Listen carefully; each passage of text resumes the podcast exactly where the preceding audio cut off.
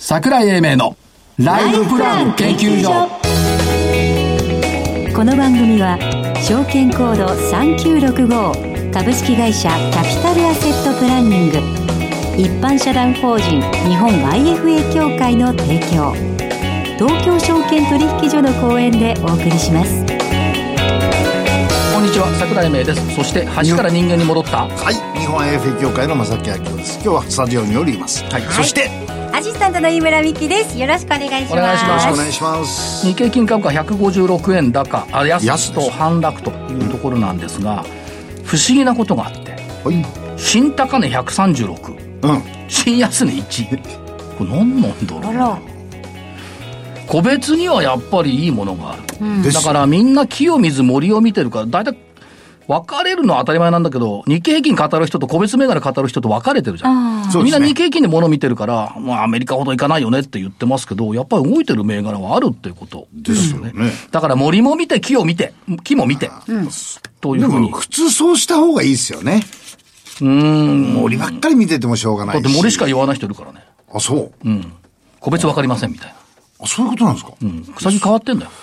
ずいぶん変わってます最近株式投資天国と地獄ゲーム見たくなってくる。上か下かみたいな。そういうゲームじゃないですかしかし正木さん昭和の男だね、やっぱりね。ら昭和ですなんでしょ何うがあってもね、張ってでも出てくる。さすが会いたかったですよまさきさんなどうしたんですか今日はえ今日はほら風向きが違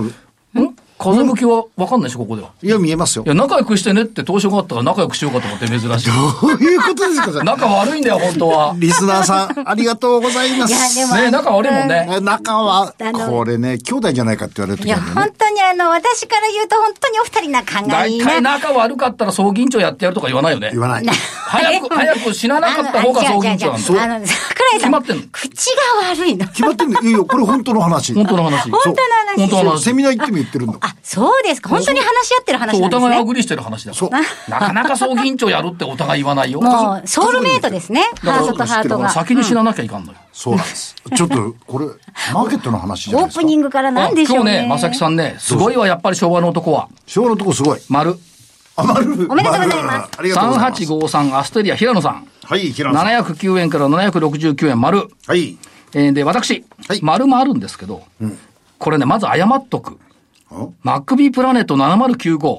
おストップ安したんだよね。2日かな。はい。おで、えっ、と、4765円から4190円。これ×。うん大変失礼しました。から J タワー5050円から4905円。これも×。はいただ一方で、インフォマート769円から969円だから、これ1週間で200円上がったんだよね。これ20丸でいいんじゃないあ、20丸くれんのこれ20丸でいいよ。ここれまた判定変わってくるよ。あ、20丸でいいの20いそいそと二人が。昭和の男は優しいね。 20丸。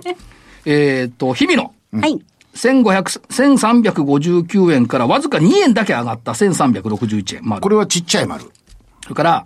えー、4、ちっちゃい丸ね。 ちっちゃい丸なんか審判になってるな。 デルタフライファーマー4598。2326円から2676円。これ20丸。お、20丸くれんのうん。そんなこと言ってるまさきさん、ま、評価にしたら大きいですちょっよ。とで、ま、20丸が丸々だから、罰2つ消えちゃうじゃん。消えるよ。あ、あれじゃあ今週もああ違ったあったう。もっと言いたいことがあった。おっとその前の週にね、はい。そう。 4592 3倍よってあり言まっしたねたでしょはい。これ。もうそこじゃないこっから下はないよねって。すごいよ。昨日、一昨日とストップ高。はい。そう。で、今日もちょっと一時上がって、今日引きはマイナスですけど、結論はね、1475円から 2, 2週間かけたら2400円台までいっちゃったっていやー、すごいですね。びっくりしましたやっぱりね、天井の高い銘柄って、1万2000だからね、高値。そうです。、天井の高い銘柄っていうのはね天井高すぎますよああのアンジェスを見るように。で、この間気がついたの、サンバイアの IPO で IR した時のあ IPO のインタビューって私がやってたの。あそうなんです5か年前。ほー。全然記憶から離れててさ、見返してみたら自分でちゃんと聞いていたっていう。あ、そうですか。はい。だから3倍、まあまあいいや、正木さんの勝ちにしときましょう。ね、丸だからえね。ーいや、こんなに丸がたくさんあるんだじゃあ来週負けるように来週の銘柄どう来週ぞ。、あ、来週はですね、あの、夕縛りっていう感じでいきたいと思ったんですよ。な何何 ?UPR と UT グループと、で、えー一つですから、私は。UT グループ2146。はいあのー、えーっと、大企業向けの生産現場へ、えー人材派遣している会社なんですね。はいで、えー大企業の、おーリえーっと、リダイアした人とか、はいそういう人たちを採用して、正社員にして、また派遣するというね、非常にあの、おーいいサイクルを作っておられる企業はいだと思いますので、えー UT グループ2146。はいはい。私、6849日本光電工。はい。医療電子機器中核、病院向けの生体情報モニターということで、脳波系とかね、AED が強いんですけども、人工呼吸器の特需っていうのがやっぱりあって、ありましたね。うん、でそういった、まあ、あの、動いてはいるんですけど、久々にこういう銘柄っていうのを入れておきたいな。はい 3445RS テクノロジーズ、再生ウェハ。これの世界市場シェア3割でトップ企業ということで、えー、もうそろそろいいんじゃないっていう、久々に、何回か2回か3回来てもらったんですけど、RS テクノロジーズ。えー、それから、えー、萩原工業7856、ブルーシート。ブルーシート。このブルーシートの心はブルーシート、いや、コンクリート補強繊維ですよ。やっぱりインフラ。から、えっ、とね、進捗率が高くって、第3四半期で売上高72.3%、経常利益で83.4%なんで、えーこれ10月決算なんですけど、まあ、業績いいんじゃないっていう。から、ブルーシート畳絡みで、6233極東機械、あ、極東産機。札幌の会社、自動化省力化の産業機械メーカーなんですけど、二次せ、えー電池なんかもやってますし、畳の製造機。畳。畳。うん。畳の製造機がいいのよ。おー今結構住宅良くなってるからさ。和室の畳ですあかーそう、畳。畳ってないよ、なかなか。はい。それから、えっ、と、5368日本インシュレーション。これね、えっ、と、お高層ビルとかプラント、発電所向けの耐火建材。今年上場した会社ですけども、えー建設プラントに次ぐ第三の柱をこれから育成していこうということで、まあ、大型物流倉庫とか都市再開発にはどう当然必要と。はいリバウンド期待。最後、さっき聞いたら、ショーケース級安いんだって、3909。あショーケース、元ショーケースショーケース TV、 TV 森さんのところ、オンライン型本人確認サービスが伸びてきている。で、さっきね、メール来たんだよ、会社から。はい。ご案内の。緊急ウェビナーへのご招待です。中身ね、今話題になっている不正預金引き出し事件について、セミナーやるっちゅうから、そうか、今話題になってっから、ショーケースだよなっ来てました。て。ん来てたでしょそう。このおじさん読まないから。見た。 うん、伊藤さんだったかな、来てたの。まあいいや。という ことで、6銘柄かな。はいで、出していきます。で、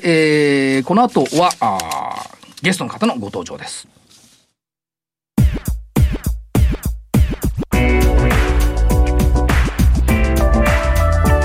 桜井英明のライフプラン研究所。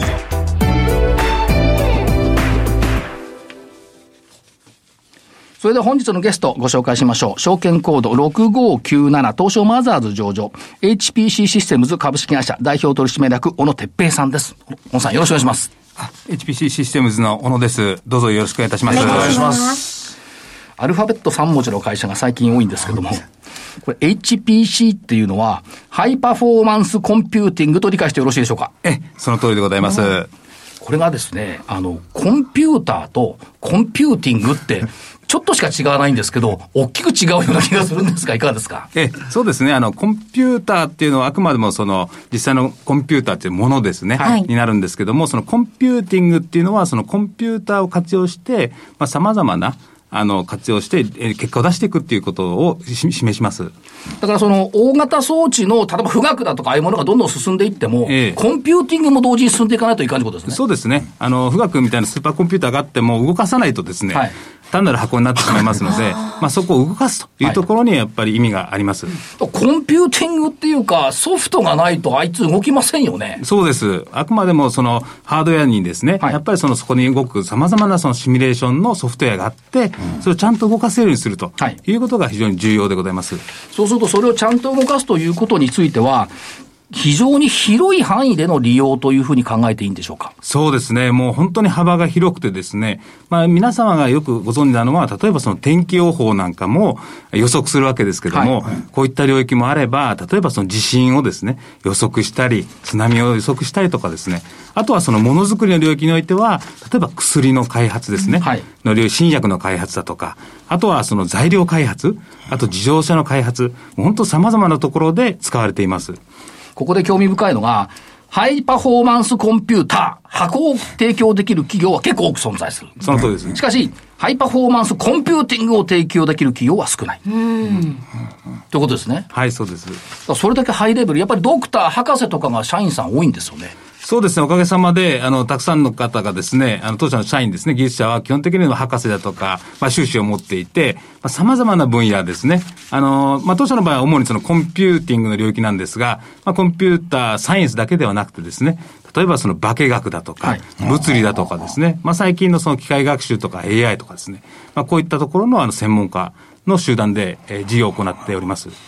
まあその、まあ理研、理科学研究所とか公的研究機関、それからまあ大学、それから化学メーカーだとか自動車だとか製薬、化粧品、食品、通信、インターネット、電子、電気、家電、はい重工業、はい建設。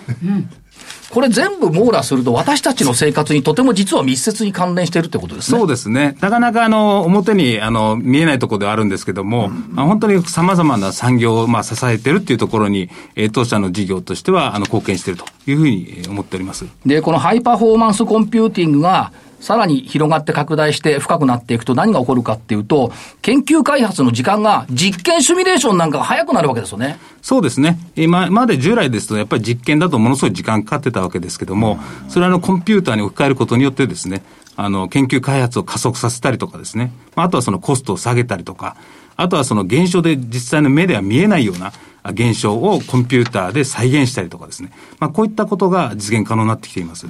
ということは、あの、例えば自動走行自動車とか、はい。それからその科学のおバイオのところの薬品の組み合わせだとか、はいこういったものをみんな日夜こう苦労して実験している部分がシミュレーションでだいぶ変わってきてくれるってことですね。そうですね。あの、やはりそのコンピューター技術が発展してきたことによってですね、あの、その辺のところがどんどんどんどん今加速されているといったことでございます。だから、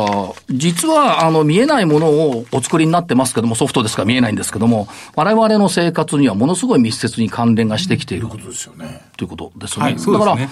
その、まあ、宇宙旅行なんかもそうでしょうし、台風予報もそうでしょうし、から、その、バイオで行けば制汗剤の作るのが早くなるとかですね。はいそういう意味で、もうものすごい活躍ですよね。そだかうですね。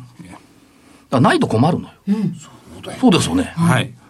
ということで、で、業績が、えーっと、6月期決算ですけども、全6月期まで4期連続過去最高更新ということで、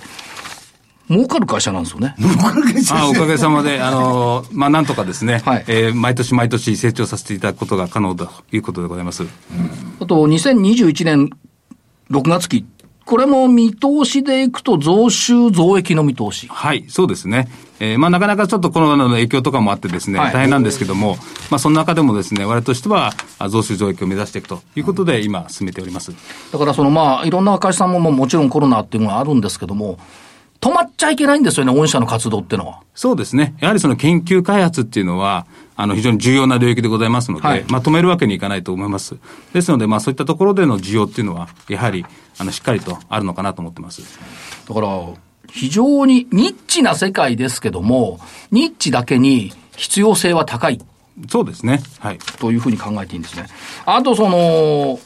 特にその、まあ、量子コンピューターなんかも将来出てくると思いますけども、はいまあ、そ、それはそれとして、まあ、その科学技術計算というのは特にその、えーライフサイエンス、はいそれから、えっ、と、材料のところ、はいマテリアル、はいこの二つっていうのはやっぱ重点ですかそうですね、やはりあの当社は非常にこの分子の世界を得意としておりますので、はいまあ、分子の世界っていうのは、まあ、化学の世界になるわけですけども、はいまあ、それがあの新薬の開発だとかですね、あと材料開発、はいまあ、こういったところで非常に活躍しますので、まあ、これが我々の非常に強みとして、えーございます。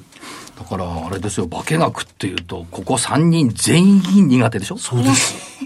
あの、亀の子みたいなの全然ダメですね。私、高校の時科学って4点取りました。何点満点5点満点中です。 100点満点の4点。赤点で再試験っていうのがありましたよね。だけど、それを克服して、克服しなくてもいいんですけど、皆さん得意な分野ですから、それが、あの、やっぱり世界の発展につながると。そうですね。ええ。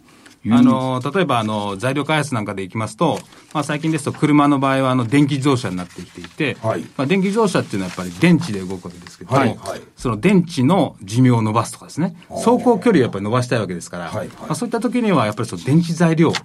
の性能を上げていく。まあ、これを分子でシミュレーションするっていうことになります。で、新しい電池を作っていくと。そうすると、より自動車がですね、長距離で走れるようになりますし、うん、環境にも優しいと。まあ、こういったところにつながっていく形になります。はい。だから、環境にも優しいと、ESG ですね。うん。まあ、その通りです、ESG です。生きてる会社自体が ESG。会社自体が ESG。うん。まさにそうですよね。そうですね。だから、あるいはその、地球シミュレーターなんかもこれややれるわけでしょ、そうですね。あの、地球シミュレーターは本当に、あの、昔、ちょうど今から20年前ぐらいのスーパーコンピューターなんですけども、これはあの、当時数百億円かかったものがですね、うん、まあ同じものではないんですけども、同じ速度のものを今、買おうとするとですね、数千万円とか数百万円で買えるようになってるわけですね。これぐらいやっぱりコンピューター技術っていうのは非常に速いスピードで発展してきてるといった背景ございます。うんそこで小野代表に伺いたかったのが、アズワンさんとの提携ってのあったじゃないですか。ああ、そうですね、4月にですね。はい、アズワンさんっていうのは、理科少年にとっては必需品のカタログですよね。うん、ビーカーとかフラスコだとか試験管だとか、はいはい、売ってくれてる会社、ええ、こことの提携の意味合いっていうのはどう考えたらいいですかそうですね。あの、アズワン様の方はですね、やはり、あの、今おっしゃったような、様々な理科機器のものを販売されてるかと思うんですけども、うん、まあその当社が販売しているそのコンピューター、いわゆるそのコンピューティングの領域もですね、うん、やっぱりその科学技術に貢献している中で、いずれはですね、あの、まあちょっとまだ大げさですけども、おビーカーとかですね、はい、フラスコのようになると。いうふうに考えております。うん、まあそういった中でのあの提携という形になっておりまだす。からハイスペックなそのコンピューティングが、アズワンさんのあの分厚いカタログに載るようになって、 はい、誰でも身近になる世界が来るという読みですね。そうです。そうなんで、この間あのお話を伺った時に、それを伺って方向性が見えた。なるほど。だからね、高いところだけでやってるんじゃなくて、裾野広げるっていう意味ですよね。そうですね。これやっぱりあの、社長、あの、小野さんの野望ですかまあ野望ですね。野望ですか、えーやはり私どもはやはりその科学技術の発展に貢献していくことがやっぱり重要だと考えてますけども、はい、まあその中のそのコンピューティングっていうのは、やはり絶対に必要だというふうに我々考えてますから、うんうん、まあそういったところで、まあ野望ではないですけど、まあ貢献していきたいなというふうに考えております。あとどうですか、その AI システム。これもあの AI システムインテグレーションという市場環境ありますけれども、ここについてはどうお考えですか、はい、そうですね。本当にまあ AI なんかもどんどん世の中的に AI、AI っていうふうに言われるようになってきてる中でですね、かなりその、まあ製造業しっかりですね、あの、インフラにしっかりですね、まあ、インターネットの世界でもですね、e コマースもひっくるめてですね、AI っていうのもどんどん導入されてきています。まあ、そういった中でその AI をですね、実際に動かすにあたって、まあ、当社が非常に得意としている、その、ハイパフォーマンスコンピューティングっていうのは非常にこう、親和性が高くてですね、はい、まあ、そういったところで、あの、当社の今まで培ってきた技術を生かすとですね、まあ、しっかりとした商売になっているといった形になっております。ですから特にその AI も含めてですが、将来的には計算能力の高さ。はい。ここに今、化学が入って、アプリケーションが入って、しかもクラウドですよね。そうですね。これって全くブルーオーシャンってか考えていいんですかそうですね。今まではやはりどうしてもその手元にあるコンピューターを使って、様々な作業をしてたわけですけども、やっぱりそのクラウドの技術も発展してきたおかげでですね、クラウドもだいぶ使えるようになってきていると。ただやっぱりそのクラウド環境だけではなくて、しっかりとそこで動く様々なシミュレーションが動かせる状態じゃないと、まあ、使えないわけですけども、うん、我々はそこを全部一気通貫で提供させていただいているというところに特徴がございます。科学技術研究の開発手段の割合は90%以上、90%以上が今実験と。この実験がシミュレーションに置き換わると、相当無駄減りますよね。そうですね。まあ、あの、全部が置き換えるってことは絶対ないんですけども、はいはい、あくまでもその研究開発をあの支援していくと、実験と計算というものが組み合わさっていく形になるかと思います。飯村さん、よくわかったはい。全然理解してなかったからね。なんで意地悪なこと言うんでかすよくわかったでしょいや、でもあの、1秒先の未来をこう作るとか、そうそういうあの、キーワードは覚えてました。しっかり。1秒の戦略化っていうことをやっぱり心がけておられるんでしょうね。そうですね。はい。では、最後に。メッセージを一言頂戴できればありがたいんですが。ありがとうございます。えっと、当社 HPC システムはですね、やはりお客様がその科学技術に携わっている、まあ、研究者、それから開発者、に対して、そのコンピューティングの様々なソリューションを、まあ、提供させていただいております。まあ、しっかりとですね、ここをあ成長させていきながら、まあ、先ほどお話しあったようなですね、あの量子コンピューターの領域においても、一歩先、えー、研究に携わっていきながら、将来のためにですね、発展させていきたいというふうに思っておりますので、えー、ぜひともですね、ご支援の方をよろしくお願いいたします。あと、すみません、一つ聞き忘れました。ベトナムはやっぱり技術、技術市場として拡大基調と見ていいんですね。そうですね、ベトナムはやはり今、急成長されてますので、まあ、我々はあくまでもそのベトナムをですね、人材というよりかは、そう市場として見ております。まあ、あの、IT 投資も非常に盛んでございますし、まあ、最近ですと、そのスマートシティというようなところも、ベトナム投資進ま、進んでおります。やはりこれ、ここに対してですね、我々が培ってきた、そのコンピューティング技術を、うまく、その展開していくことによって、まあ、事業を成長させていきたいなというふうに考えております。小野さんありがとうございました。え、どうもありがとうございました。本日のゲスト、HPC システムズ株式会社代表取締役、小野哲平さんでした。ありがとうございました。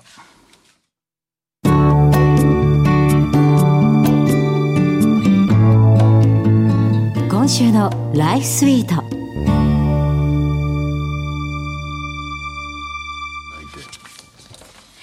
さて、ここからは、えー、キャピタルアセットプランニングが開発したライフプランシミュレーションツール、ライフスイートを使い、えー、よりリアリティのあるライフプランニングのノウハウを皆さんと一緒に学んでいきたいと思います。えー、さてですね、あの、これまでのこのライフスイートのコーナーを、流れを振り返りますと、あの、当番組ホームページにもリンクがありますウェブサイト、えー、ライフスイートというツールを使って、で、私の現状を調べたところ、はいはい、えー、今のまま何もしないと、えー、私の資産はすぐに枯渇するということが判明したのがこのコーナーの始まりでした。びっくりでしたね。はい、ショックでした。えー、30歳で結婚するとなんとか安いな趣味ですね。そうなんですよ。それもなんか進んでないです ね。えー、それでですね、えー、困りましたところ、えー、IFA さんを訪問しましょうということになりまして、えー、ガイア、アイパートナーズの IFA さんに、えー、相談している様子を皆さんにこれまでお聞きいただききました。で、そこで分かったことというのは、時間イコール運用機会であるということですよね。まだ若いからね。はい。うん、なので、まあ、あのー、年齢も関係なく、今気がついたのなら気がついた今が一番チャンスがあるよということですよね。うん、で、しかもそのやり方というのは、定時、定額を積み立てる。ということで、で、その、そしてこの投資対象金融資産という選別が、えー、重要な要素になってきまして、これはもう本当知識が必要ですし、アドバイザーがいるっていうのがいかに心強いかっていうのがもう本当によくわかりました。はい。なので、実際相談をした感想としてはですね、えー、あの IFA さんっていうのは計画団体から、あの、私個人の生活環境に寄り添ったアドバイスを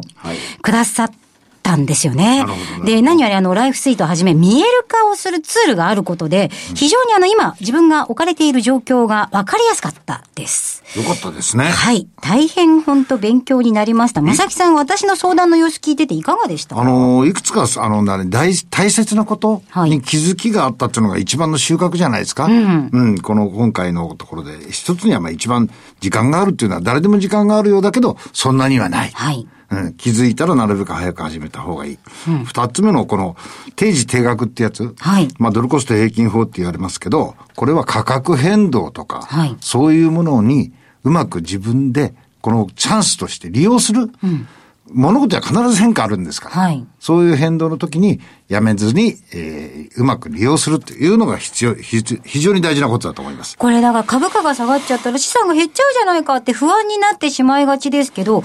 えー、価格が下がってるんだったら定時定額を買うんだから、量がいっぱい買えるじゃないかってことなんですよね。そうですね。量っていうもの、うん、うん、ここのところをうまく活用するってことですよね。はい。はい、ただでも、一人でやってると、それは心が折れるってところが結構難題なんですよね。そこがね、あの、飯村さんのスタイルを理解していただけたっていうことが、やめない一つの理由なんですよ。 IFA さんに理解誰かのやり方でやっちゃうと、はい、こういう、そういうショックがあったりなんかした時にやめちゃうんです。はい。でもそ、自分のやり方で持っていくから、そのスタイルを維持できるという。いうことで、えー、やめないための一つの大事な方法。はい。これは飯村スタイルをきちっと理解してもらうっていうことです。うん。本当にあの、信頼できる相談相手っていうのがいるっていうありがたさですよね。うん、で、そしてあの、ツールを使って、えっ、ー、と、なんでしょうね、将来こうありたいっていうゴールを一緒にこう目指していくってことが必要ですよね。ですよね。今だから計画を立てて、今どこにいるの、はい、将来どこに行きたいの、うんこれを系列的にずっと追いかけられるっていうのが、このツールを使うことの最も大事なことだと思います。はい。なので、あの、ライフスイート、あの、番組ホームページにリンクありますので、あの、まだやられたことのない方、ぜひですね、試していただきまして、あの、ささっと現状入力していただくだけで、現在の状況が見えてきますので、お試しいただきたいなというふうに思います。はいこのツールの重要性、そして IFA さんの頼もしさというのがよくわかりました。はいありがとうございますはい。はいえー来週からはですね、キャピタルアセットプランニングが開発いたしました、デザイン・ユア・ゴールシステム、これを使いまして、えー具体的な運用方法についてお伝えしていきたいと思います。はいタイトルはなんと、飯村美樹のチャレンジ1000万円。 すごいねということですので、えーご期待いただきたいなというふうに思います。ぜひご期待ください。はい。以上、今週のライフスイートでした。それでは、ここでお知らせです。株式会社キャピタルアセットプランニングは、金融機関に最先端のシステムを提供しております。証券コードは3965、39老後。フィンテックにより日本人の豊かな老後と円滑な相続、事業承継を創造することをミッションとしております。国内42社の生命保険会社のうち、2社に1社が当社のシステムを利用し、政府の設計から申し込み、契約締結に至る政府販売プロセスをペーパーレスにより実現しております。また、障害資金繰りをスマホで予想するライフプランアプリ、資産家向け相続財産承継システムを開発提供しております。証券コード3965-39老後。キャピタルアセットプランニングは、フィンテックによって人生100年時代の豊かな老後を実現いたします。資産運用の目標設定は人それぞれにより異なります。個々の目標達成のために独立、中立な立場から専門性を生かしたアドバイスをするのが金融商品仲介業 IFA です。一般社団法人日本 IFA 協会は企業 IR 情報を資産運用に有効活用していただくため、協賛企業のご支援のもと、この番組に協力しております。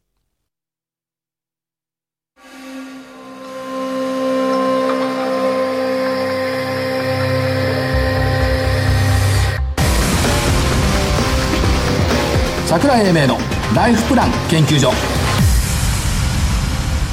この番組は、証券コード3965株式会社キャピタルアセットプランニング、一般社団法人日本 IFA 協会の提供、東京証券取引所の講演でお送りしました。なお、この番組は、投資、その他の行動を勧誘するものではありません。投資にかかる最終決定は、ご自身の判断で行っていただきますようお願いいたします。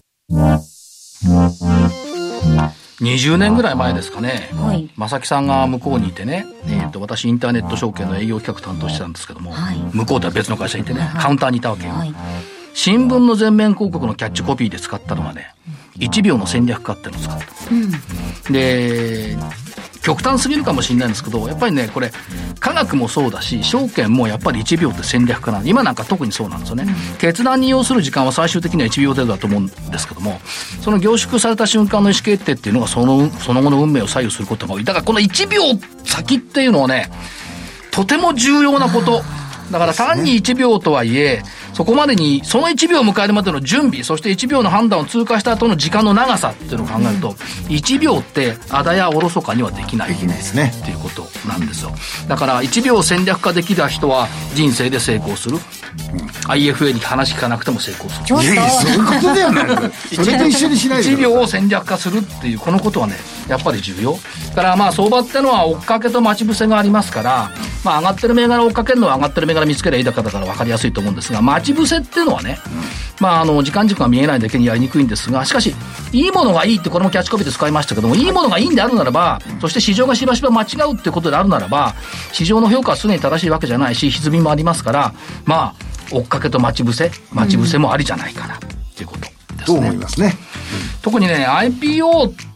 またこれから増えてきますけども IPO 半年から1年経った後もねそこでやっぱり進化が問われるっていうことがねあるんで騒ぐだけではいけないということだというふうに思っております、はいということで、えー本日はまだ時間あるけどもこの辺りで失礼いたします、えー、と珍しくライフプラン研究所所長の桜井英明そして日本 IFA 協会の正木明夫。そして、アシスタントの飯村美樹でした。それではごきげんようごきげんよう。